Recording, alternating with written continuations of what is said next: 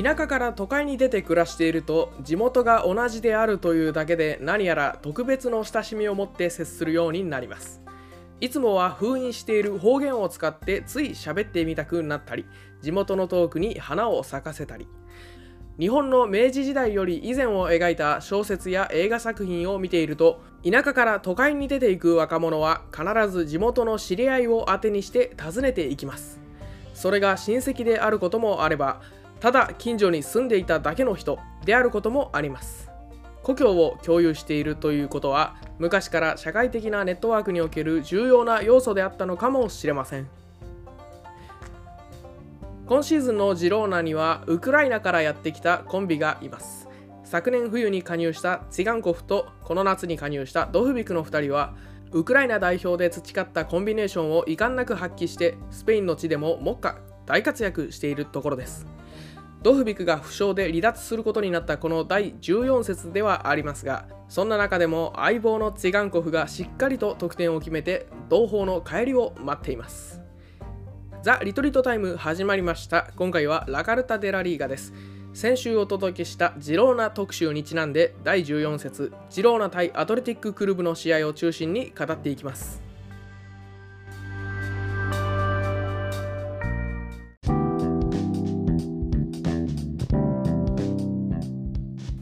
こんにちは。マドリディスタの吉藤です。三流ナサポの開きです。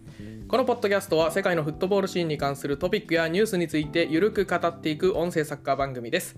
ということで平木さん今日もよろしくお願いします。よろしくお願いします。はい、えーラリーガは今シーズン14節をあ今シーズンじゃないわ、えー今今節ね節はい、はいすいません。今週ですね。14節を終えまして、はい。えーっとこれが10 1月の最終週ですか？今。そうね。はいそうですよね。はい。えー、怪我人がね非常に多いんですけど。まあちょっとどこのチームも多くなってきますよね大変ですよこれは。はい。えーそんな今日はラカルタ・デ・ラ・リーガということで、はい。えー先週やったねジローナの試合を、えーじゃあ具体的に見ていこうっていう回にしたいと思います。はい。はい。いやージローナの回いい感じですねあそうですかね。ね結構。聞いてもらってんじゃないの？まあそうっすよね。なんか 僕もちょっと改めて聞き直したんですけど結構面白いっすよね。いい特集ですね。ああまあうん。そうっすよね、ちょっと今後の展望みたいなところも語られたので結構面白い内容だったかなって思いますね。意外とまだジローナをさ取り扱ってるそのね人たちって少ないですよね、まあそうなのかな。なんかあのちょっとあの悔しか 悔しいというかあれだったのが、えーあの DAZN のあの LaLiga Flix でジローナを、うん。本当同じ週に公開ん？前の週かな？に公開されてて、うん。わあそっちでやってるじゃんみたいな感じになっちゃいましたね僕。確かにね。あのそう。同じ時期にラリーガのラリーガフリックスとあと小沢さんの YouTube とかが一斉にラジローナやったのよ、ああサッカーキングとかも確か。よね。うん、だからあ一緒だと思ったんだけど。でもその小沢さん周り以外ではまだやってないっすよ、はい、おおマジですか。うん。まあなんでなるべく被らないようになんか基本情報とかは結構薄めにしてなんかこう なんて言うんだろう。結構シティフットボール絡みの話とかを厚めにしたっていうのはありますいやいいですね。いい特集だったと思います。はい。はい、ぜひ皆さん聞いてください。はい、えーじゃあ今日はジローナ対アトレティックの試合。11月28日日本時間の朝5時にキックオフでしたが、はい。えーね。だからこれね火曜日に試合あったんで急遽ちょっと水曜日に収録をずらしてあのギリギリでやっております。そうですね。これ僕らのすなんかスケジュールミスりましたねこれは、そうですね。はい。まさか火曜だとはうん。試合が、はい。えーホームジローナだったんで、まあ、ジローナホームで、えーアアトレティックがアウェーに乗り込んだっていう形ですと。はい。じゃあまずは簡単にスタメン紹介しましょはいお願いします。うはいじゃあホームジローナはまずゴールキーパーがガッサニーガで、えーこれねフォーメーション一応442にしますね。はいはいはい。442で紹介します。え最終ライン右からアルナウ・マルティネスエリック・ガルシアダレイ・ブリントミゲル・ロドリゲス。はい。ですね。で、え2列目右からツィガンコフヤンヘル・エレーラアレイシュ・ガルシアサビーニョ。はいはい。はい、で最前線が、えーイヴァン・マルティンとストゥアーニでしたね。うん。いやーこれはもうす前の特集の回でもドフビークすごいぞって話をしてたんですけどまさかの怪我でしたね怪我なんすねあれ。なんかいなかったっすねベンチにもね。うん。なんか筋肉系の怪我で12月中旬ぐらいまでかかるらしいっすよあねそうなんだ。でもまあもう戻ってくれ来れるんだ。長引いたらちょっとしんどいかなっていう感じはしましたけど。うん。うん。まあでもストゥアーニも3点取ってましたよね。あれえっと前の特集で調べた時は。そうっすね。あの少ない出場でちゃんと取ってますんでうん。頼れる選手だとは思います。はい。はい。え対するアトレティック、えー、4231でご紹介します。はい。ゴールキーパー、ウナイ・シモン。えーディフェンスライン右から、えーこれはオスカル・デマルコスか。はいはい。デマルコス、えービビアン、ビビアで、えーアイトール・パルデス、はい。で、レクエ。うんで、ドブレピボーテ、右がガラレタ、左がベスガですね。うん。まあ、左右はバラバラだったりする。はい。で、2列目が、えー右にイニャキ・ウィリアムス、左にニコ・ウィリアムス、真ん中にサンセト。はい。はい、で、最前線、クルセターっていうことですね。うん。はい。まあこれね、えっ、と、4231なんですけど、守備の時は451というか、はいはいはい。うん、あの中盤の3人がもうフラットになったり、あるいは433的にね、インテリオールになったりとかうん。はしてましたんで、うん、まあ初期位置はちょっと微妙ではありますね。そうですね。まああとなんかサンセトが出てきて442みたいな感じにもなってましたあね、そうっ一時期すね。プレッシングの時はそんな感じでしたね。あそうですね。うん。はい、で結果を言いますと1対1のドローということではい。久々にジローナが勝ち点を落として、えーレアル・マドリーが今今節勝ちましたんで、えー35ポイントで並んで得失点差で2位に転落しました。おー おーここはあまあここは勝ち点は一緒なんですね勝ち点一緒ですね。うんはい、いやーでもねこの試合めっちゃくちゃ面白かったです。どうですか？僕は面白いなと思いましたけど。いやそうっすね結構この試合面白かったっすねねなんかうん両方も両方ねいいチームなんですよ。アトレティックもねアトレティックですごく良かった。うんえーまずちょっとジローナの話からすると、まあそうですね。はい。えーっとジローナはなんかね最近やってるのは433じゃなくてなんかイヴァン・マルティンと、まあ、ドフビク普段ならを2枚最前線に置いた442のパターンが一番多いのかな、まあ、一番じゃないか。一番多いのは多分そのマドリー戦で負けてから後のフォーメーションをちょっと見てるとはいはい。なんか3バック的にやることが多いのかな。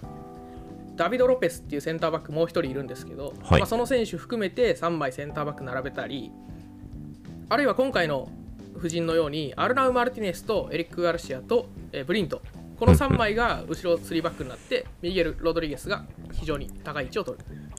うんそんな感じでしたねごめん、ミゲル・グティエレスか。グミゲル・ティエレスロドリゲスってずっと言ってたわ。はいはいえーミゲル・グティエレス。そなんか真ん中に名前ロドリゲス入ってるのかなと思ってスルーしてたんですけど えーミゲル・グティエレスですね。ははいい。えーっていうところなんで、攻撃の時はこれどうなんだ？ミゲル・グティエレスがもうほぼシャドウぐらいの位置まで上がりますよね。うんもうサビーニョのほぼなんかなんていうの内側というか、うんを取るような感じでしたよねですね。なんで5レーン埋めるっていう話を先週しましたけど、はい今回は、えー真ん中にストアーニがいて、ハーフスペースにイヴァン・マルティンとミゲル・グティエレスがいて、で、両ワイドにツィガンコフ、サビーニョはいはい。がいるって感じね。そうですね、ええ。まああとなんかヤンヤンヘル・エレーラとかも結構前気味でしたよね。位置的には。そうね、ボックス侵入もしてくるし、後ろでも絡むしっていう、ヤンヘル・エレーラはもうボックスとボックスって感じですね。うん。はい。いやー、やっぱでもジローナ、守備に注目したらすごいざるっすね、結構。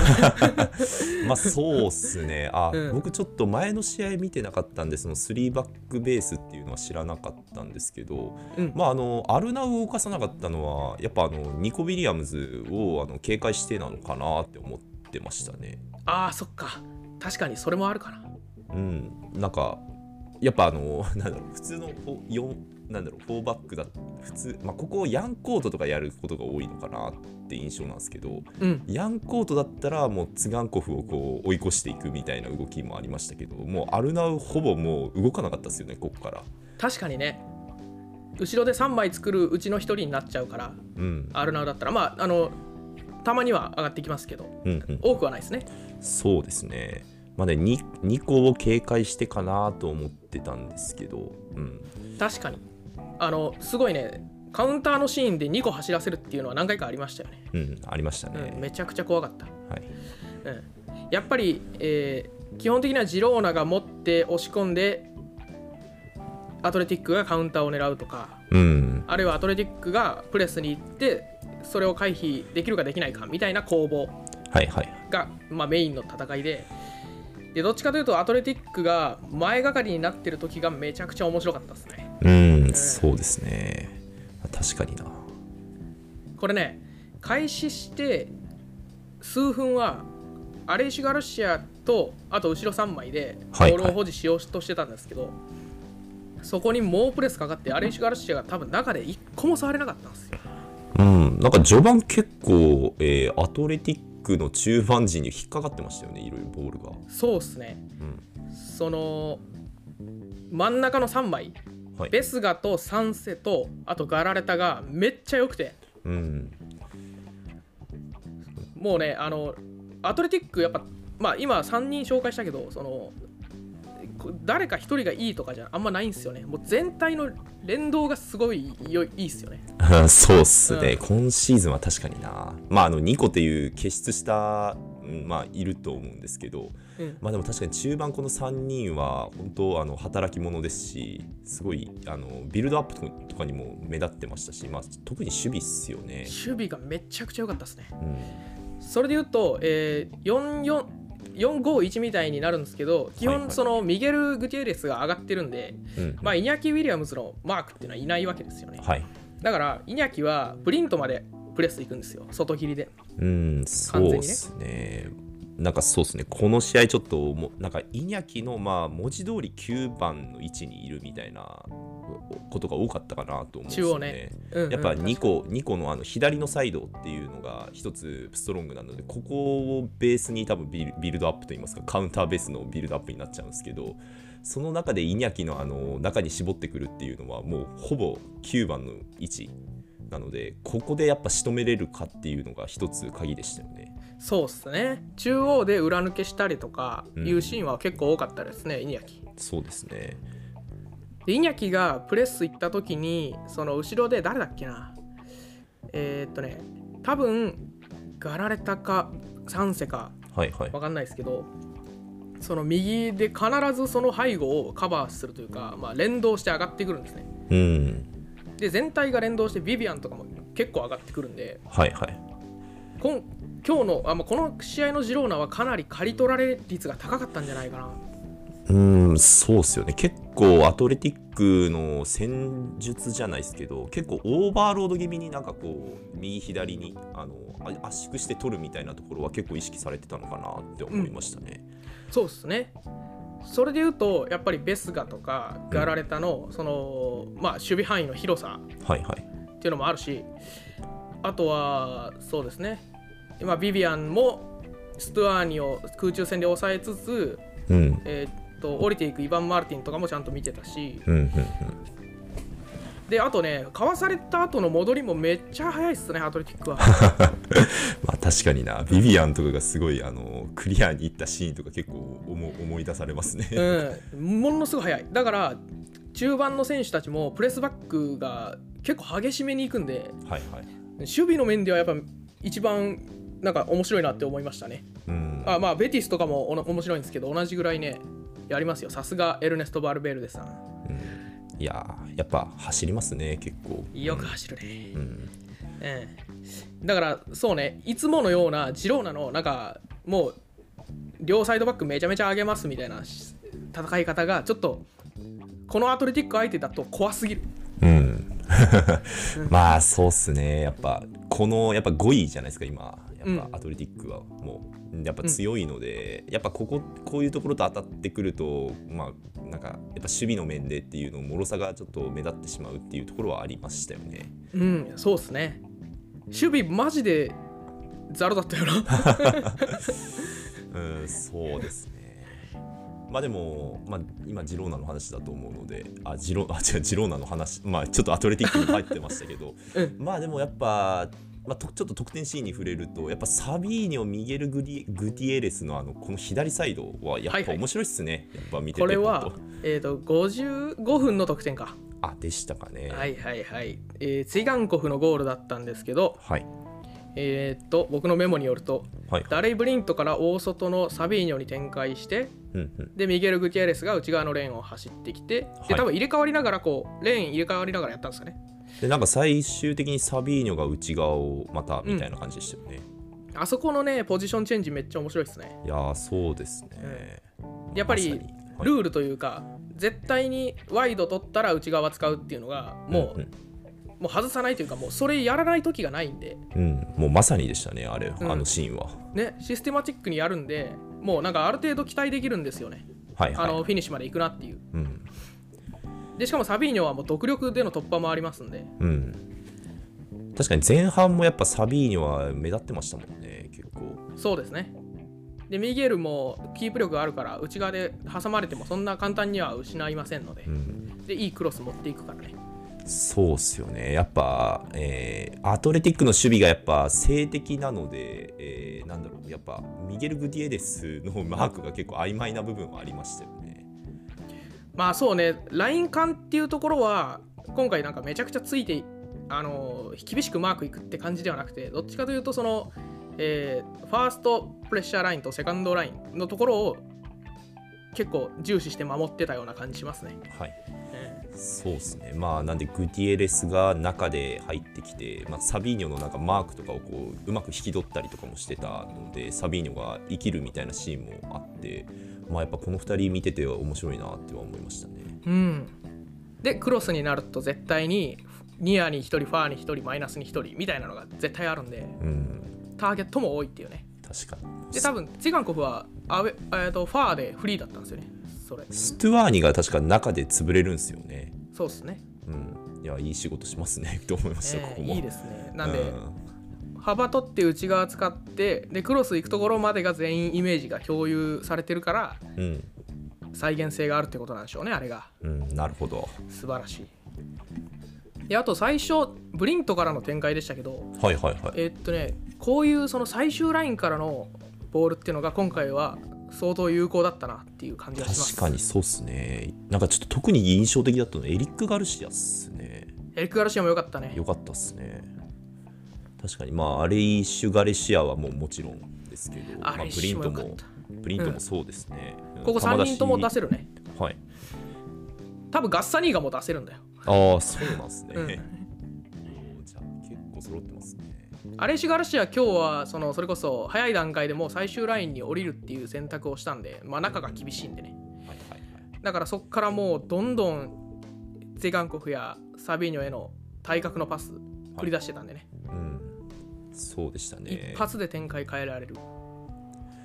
確かにな。ここやっぱエリック・ガルシアからとか、えーサビーニョにこう対角線にあのパスもう一発で通せるっていうのは、うん。やっぱもうサビーニョもフリーで受けることができますしそこからのチャンスっていうのはまあ一つ前前半とか結構多かった記憶がありますね、そうっすね。確かにうん、確かにそこのパス出しの精度っていうのはもうなんかめちゃくちゃ印象残ってますね。かなりだから諸刃の剣ですよね。本当に、うん。本当にひどい時は、まあ、ひどいっていうとあれですけどひどい時はエリック・ガルシアとアレイシュ・ガルシアしか最終ラインにいないんですよ。攻撃の時。はいはいはい。なるビほど。ッグクラブだったらねそんな選択できないじゃないですか。エリック・ガルシアを1枚だけ残すとかってうん。ありえなくないですか？普通。そのそんな対人あんま強くない人とか、うんうんうん。まあ、スピードめっちゃあるわけじゃないと思うんですけどはいはいはい。エリック・ガルシア。確かにプレミアリーグよく見てたからあれですけど 絶対ないですねあのそう。確かにあのなんだっけリサマル？リサマルが来た時にいやえあのリサンドロ・マルティネスやっぱパス出しが結構あのうまい選手でもあるんですけどうん。やっぱあの身長の選手のディフェンダーないよねみたいな話には絶対なりましたもんね、うんうん。まあ、そんなイメージっすね。相当ギャンブルだと思うんですけど僕は。はいはいはい。ねそれで今んとこ成立しているのは素晴らしいですね。まあそうですね。確かに、まあラリーガだからっていうのはあるかもしれないですけどね。うんまあブリントもちょっとやっぱユナサポとしてはここに置いておくのは結構 きついんじゃないかなっては若干思いはしますね。でセンターバックなのにもうサイドバックぐらいの動きしてますもんね。この位置で。確かに、うん、上がっていったりもしますしね、うん。まあでもやっぱ球出しっていうのは一つ攻撃のうんアクセントにはなアクセントというか、まあ、あの攻撃する上で必要な要素にはなってくるので、まあ、捨てれないんでしょうねここは。うんそうっすねまあこだからこそこういう攻撃力が実現してるっていうのはありますからねうん、そうですね。はいでえっ、とこれは、えー後半の67分にアトレティックのゴールで追いついていますとはいはい。もうイニャキの 理不尽、理不尽カウンターですよね。これはね個人の力ですねはい。カウンター1戦うん多分3戦にアシストがついてんのかなこれああ、そっか。うん、一応経由はしてるんですけどえーイニャキ・ウィリアムスがもう受けて独力で左足に持ち替えて打ったとうん。うんすごいいや すごいですね。なんかでももっと決めれるチャンスあった気がしますけどね。アトレティそう。ねまあ主にカウンターでチャンス作ってたんですけど、はいはい。まあ、ボール持つ時間もいくらかあってうんうんでその時の基本方針は中を経由してウィングにボールを供給してそこからの、えー突破とかクロスっていうのがメインではあるけどはいはい。ただちょっと押し込んでからのアイデアは若干乏しいところがありますよねうんアトレティックはそこはそうですね。ちょっとさみ、えー今シーズン寂しいところですね。うんそうっすねうん。なんでまあカウンターで1個沈められたのは良かったけどもまあイニャキはあのゴールはすごかったけどあと何点か決めててもいいよなっていうぐらいのね決定機はありましたよねうん、そうですね。あとなんか、開始早々グルゼタにもなんか、あの、めっちゃフリーでシュート打ったシーンがあったと思うんですけど。あね、うんうん、ああいうところでやっぱ決めれないのが、まあ、なんか昨シーズンも確か結構決定力があの問題視されてたかな、なんか問題視されてたみたいなうん感じらしなんか感じなことをちょっとどっかで見読んだ気がするんですけど、うん。なんで今季もそれはちょっと続いてる感はすごいありますね。そうっすねあの前半のスタッツだけ見るとはいはい。シュート本数が5対7でアトレティックが上回っていてうんうん、で枠内も1本対4本なんですねはいはい。うんまあトータルでもその枠内シュートはジローナ2本しか打ってなくてはいはいはい。アトレティックは6本なんで、まあ、前半のその30分から45分ぐらいでちょっとアトレティックがギアを入れたうんうん時間がありますし、なんか逆にジローナが毎試合この前半の終わり頃に点取られてる気がするんですけどなんかはいはい、意図的に抜いてんすかねっていう感覚がちょっとありますね。もうなんかドラマチックな勝ち方をするためだけにやってる感はありますよね。うん。そうっすね。なんでねまあカウンえっ、とね、まあ、アトレティックこの追いついたのはそのカウンター上等で結構前がかりに行ったからっていうのがでかいと思うんですけど。はいはいはい。うんでまあ前がかりに行ったとしても戻りがめっちゃ速いさっき言ったようにねうんうん。だからカウンターを受けてもそれこそ枠内シュート2本に収まってるように大事に至ることはないんですよねはいはい。だからやっぱりしっかりした守備からのチームの構築っていうのはここに現れてると思いますなるほど。はいまあといった感じであそうだあとね僕の一応先週言ってないんですけど推し選手はヤンコートなんでおお。地味にね今シー、えーこの試合は途中から出てきましたよね。途中から出ましたヤンコート、やっぱあの超攻撃的サイドバックなんで、まあ、はいはい今回のようにニコ・ウィリアムズの対面とかは超きついんですけどはいはい。あのさっきの3バックとかの時だとえーアルナウと同時起用されたりするんですよ、おお、そうだったんですね。うん、で右のウィングバック入ったりはいはいはい。あとはなんか余裕ありそうな相手だと右サイドバック入るんですけどどはい。もう破壊的なドリブラーっていう感じでなんかウィキペディア見たらねはい。あのダニエル・ワーベス2世っていう異名があるらしいですああ、でも確かに思い、なんかそんな感じしますよね。うん、クロスの質もかなりいいしはい。ドリブルもうまいうんうんスピードもあるもうめちゃくちゃ上がるうんうん。ウィング化しますからね そうっすよね。もう一列前で使いたいぐらいっすよね。ねえそうっすよねあの攻撃力は本当に。で21歳なのかな確かあー若いっすね。若いサビーニョも19とかで若かったっすよね。若いっすねいやー、確かにこの2人若いな。だからその今ダニエル・アーベス2世って言いましたけどはいはい。そのブラジルの右サイドバックってなぜかダニエル・アウベス以降枯渇しているっていう感じがしてはいはいなんかもともとカフーとかマイコンとかの系譜じゃないですか。うんなるほど。確かに。でアウベスでなぜか止まってて今なんか誰ですか？今ダニーロダニーロとか なのかな？あーわかんないけど、はいはいはい。ダニーロはもうもうちょい前か。だからブラジル代表最近。誰だろう？な最近直近だと誰出てんだろう？アルゼンチン戦とか。エメルソンか、うん。あエメルソンね。はいはいはい。ああなるほど。うん。なんかそのダニエル・ワーベスみたいなその世界的サイドバックはしばらく出てないわけですよ。まあここに入ってくんじゃないっていう。おおなるほど。いや大きいですね。大きいねええいいんじゃないですか？もう見た目もねやんちゃな感じ。ピンクの頭で。確かにな。ちょっとやっぱかさそういうなんか目だ目立つところっていうのもなんか重なりますよね結構。ねなんかい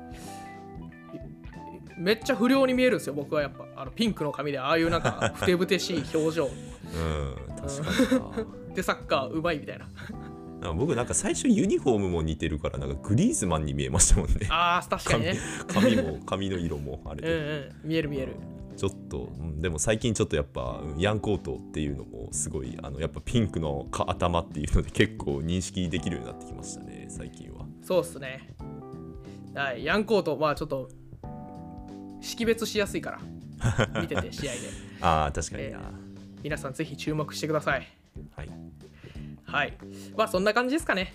そうですね。はい。はい。まあちょっとねジローナもし点取れない状態になると守備の脆さはいはいはい。プレッシング行った時のその間延び感とかうん。いうところであのズタズタにされる恐れもあるんでドフビクがまず帰ってきてほしいっていうのとうん、そうっすよね。やっぱそこの得点力っていう面でのやっぱ改善といいますか、そっちの方向の改善になるのかなっていう気はするので。ですね。うん、なんで結構そこにやっぱドフビークのき復帰にはまた期待っすよね。そうですね。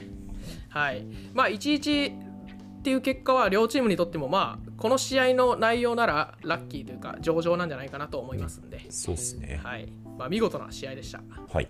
はいありがとうございます。さあラリーが今節残りの試合はどんな感じでしたか？っていうのをちょっと見ときますか最後はい。14節ですね。僕ちょっとこの試合しか見れてないんですけど、はいえっとね僕は一応2強えバルサとマドリーの試合だけは見ましたがはいはい。おバルサはえラージャに引き分けてますね。そうなんですよバルサほうほう。あのねやっぱ良くないっすね ちょうど、あのー収録日の朝かな。CL では3-1だったかな。勝ってましたね。ああそうね。あのカンセロがなんか決めてましたね。おおあそうそう。ジョアン・フェリックスも決めてたかな。なんか。あそうなんや。うん。えっとねバルサはねフレンキーが復帰したんでおーある程度改善されるかなって思ったんですけどやっぱフレンキー一人やっぱねすごかったです。ビルドアップとなかもうビルドアップとかはフレンキー任しといたらとりあえずなんとかなるなって感じはしたんですけど。はいはいはい。あのーいかんせんやっぱりファイナルサードというか、うんい。そこの課題があって今日活躍したって聞いてるんですけどカンセロとかあ まあ僕は見ていないんですけどね、えーあのーまあ、ラミン・ヤマルとカンセロの関係性で右サイドを崩すとかもないしうんうんあとよく言われてるのはロメウがもうフレンキーいたらなんかあんまりやることないなっていう。まあ確かにな、フレンキー何でもできますからね、そうですねうん。なんか明確な役割を与えずにロメウをこういう使い方すると攻撃にも守備にもちょっと中途半端な選手になっちゃうのではいはいはい。ちょっと使い方として難しいんじゃないかという声がよく上がってはいますね。なるほど。えそっか。うん難しいっすねこれは、ーそうですね。まあちょっと今日のポルト戦は見てないんであれなんですけど、うん、はいはい。しばらくのこんここ最近のバルサの良くないところがそのまま出てで、まあ、陣痛力で勝つみたいなのもなかったんでえラージョ戦引き分けてしまったと。しかもラージョがめっちゃ良かったわけではないんですよね。このもう、えー。本当に普通のラージョに引き分けたって感じなんで。はいはい。しかもオウンゴールなんですね これは。あそうね。これどんなゴールやったかなあ多分ねクロスに対してその、レバンドフスキが合わせに行って行ったんだけどあの足を出したルジューヌにはい。当たってゴールしたって感じだから、まあ触ってなかったら多分レバンドフスキ決めてたんかな。なるほど。うん。っていう感じ。はいはいはい。ですね。はい。まあガビ先週ちょっと言ったけどガビの離脱っていうのも相当痛そうですね。なあまあ確かにな。そうですねうん。せっかくフレンキー戻ってきたのにガビが次は。今度はガビ。いやーバルセロナも確かにちょっと怪我に苦しめられてる感はありますよね。そうですね。うん。はい。といったところ。はい。でマドリーですよ。マドリーは3-0か。3-0でアウェーでカディスに勝ちました。これねロドリゴが2ゴール。おおなんと。いいですよ。ロドリゴ最近3試合で多分5ゴールしてんじゃないかな。おお戻ってきてます。なんかクラシコ前にめっちゃ心配してましたけど、ねえ。全然。もう復活。もうこのカディス戦のゴールなんかもうとんでもないから。えー、ちょっと後で見てみよう。ゴラッソほうほう。いやね本当にねドリブラーまあ多分ビニシウスは快速ウィンガーだと思うんですけど本当にロドリゴはもう沈み込むようなドリブラー。ああはいはいはい。吸い付くような足に吸い付くようなドリブルでゴールに直線的に迫っていけるんで。はいはいでこの試合に限ってはビニシウスが怪我でいないんでもあまた怪我しちゃったんですか？うあそうなんですよ。えー。ビニシウス2ヶ月離脱なんで、もうはい痛いですけど、しばらくはロドリゴがエースとして君臨してくれると思います。うわあ厳しいっすね。ロドリゴ・ホセルか。これあんまり見ない組み合わせですね。そうなんですよね、まあ、悲しいかな。ビニシウスがいない時のロドリゴが一番いいんですよね。今のとこ。ろ あそっか。左に位置取れるのもありますよね。そうなんですよ。でまあどっちかというと中央寄りのプレーがビニシウスよりはなんか得意そうなんでうんうんうん。こんだけ覚醒したらもしかしたらもうここからバーッと取っちゃうかもしれないですね。今だって3試合5ゴールですから。おおこれじゃあもうなんかゴールランキングとかにも乗ってくるんじゃないですか？あまずそこまではないか。えっとね CL で1ゴールしてるだけなんで最近は4ゴール、あで4ゴールか。開幕戦で1ゴールしてるんで今はい。5得点ってことかな、おおなるほど。うん。急に。おお急にっすね。ホセルに並びました。に。まあこれホセルもちょっと負けてられないっすねそうなんですよ。ホセルがねこ最近取ってないからね。れは。はいはい。とあとまあベリンガムがまあ最後全然脈絡なく1点取った。いやーでもこれカディスのフォーメーション見たら5バックじゃないですか。これを崩したんですね。そうね541で、はい。えーカディスもねいや正直決して悪くはないんですけど、まあ、カディスはちょっと決定力がないチームなんで、なるほど。うん、なかなかね攻撃をしてたとはいえ結構ねだから決定機はあったんですけどはいはい。決まんなかったですね。なるはい。まあそれで言うとやっぱこんこの試合のマドリーはその早い時間で先制してほどはいはい。でできたのは大きいんですけどまあその先制もなんか全然押してたとかじゃなくて急に決めたんでロドリゴが、うん、いやマドリーらしいなって思いますここ。はうん。なるほどな。はい。まあまあこれで勝って、まあ、首位に返り咲いたっていうことになりますね。いやーおめでとうございます。ありがとうございます。えー他の試合をざっと見とくと、えーアトレティコはまあ1-0で勝利か。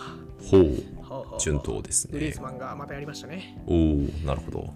でラレアルが2対1でセビージャに勝利うーん。あセビージャは誰か退場しあセルヒオ・ラモスとエスス・ナバス。あ2人退場。同じ時間だ。おおおもろいね。あーまあなるほどであとはまあそんなとこかなでも。うんそうですね。あはい。ヘタフェ戦ヘタフェがあれですかね。あのグリーンウッドがなんかすげえゴール決めてたのはなんかちょっとツイッターで流れてきましたね。おおグリーンウッド。いいね。なんかミドルシュートだったかな、えー切り込んでみたいな感じだったんでちょっとこれも なまあフルで見るかわかんないですけどちょっと見たいですね。あのグリーンウッド2点目だだね。はい。ね。いいですね。えっ、ー、と得点ランキングベリンガムが11点。グリーズマンが9得点。ということですね。はい。おグリーズマでン来ましたね結構。だね。で8得点でジェラール・モレノとマジョラル、おお多いねマジョラルはい。はいあと7点が多いな。7点多いですね。いやえー。はい。まあそんな感じですか。ーはい。はい、えー来週以降のラリーガは、えー15節か。15節はまああれか。バルセロナ対アトレティコ・マドリーがあるのか、まあこれが一番ちょっとまあ注目カードっすよね。そうですね。アトレティコ最近あんま見てないけどすごくいい感じらしいねうん、なんか CL でもなんかエルモソがすごいゴール決めてましたね。おおそうなんだ、えーまあ、ジローナはホームでバレンシア戦はい。えラレアルはアウェーでオサスナ戦と、はい。はい、マドリーはホームグラナダ戦うん。なるほど。まあ、来週はバルセロナ・アトレティコですかね。そうですねバルセロナはちょっとねその次がジローナ戦だからね結構2試合連続でもしかしたら2試合連続特集かもしれないです。かもしれない。はい。ハードめなスケジュールですね。いやー確かにな、なんかバルセロナ目線でもバルセロナ目線に立ったらすごいハードっすね。そうですね。はい楽しみですね。はい。はい。まあ年末近づいてきてあとラリーが123試合かな。今年。あ年内。四四試合か。ほうん。あと1ヶ月です。うはい。はい。風邪ひかないように。そうですね。僕らもちょっとウイルスにやられないように。やらねあそうね。うまいこと言うね。FIFA ウイルスじゃないけど。あ、はい。それいいね。はい。確かに。いやそうだわ。そう。思ってたんですよ。FIFA ウイルスえぐいなって。このこの冬の FIFA ウイルス。ああ、まあそうですね。カマビンガとビニシウスがねマドリーは負傷しちゃったんで。はいはい2ヶ月。うん。ガビもそうだし。いや、そうですね。ちょうどこの試合、あの、えっ、と、今日取り上げたジローナアトレティックで、あの、ニコがめちゃくちゃ元気なさそうだなと思って、なんでだろうなと思ってたら、なんか若干 FIFA ウイルスのああれなんじゃないかなと思っちゃいましたね。ああなるほどな。はい。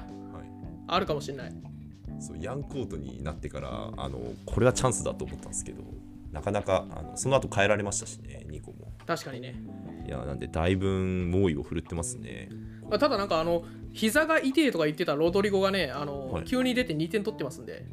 なんかそこはちょっとね超人なんだろうな。謎ですね。まあ確かに聞聞かない人もいるんでしょうね。あそうですね、はい。じゃあまあ来週またやりましょうか。はい。はい今日はありがとうございました。じゃあまた次回お会いしましょう。さよなら。さよなら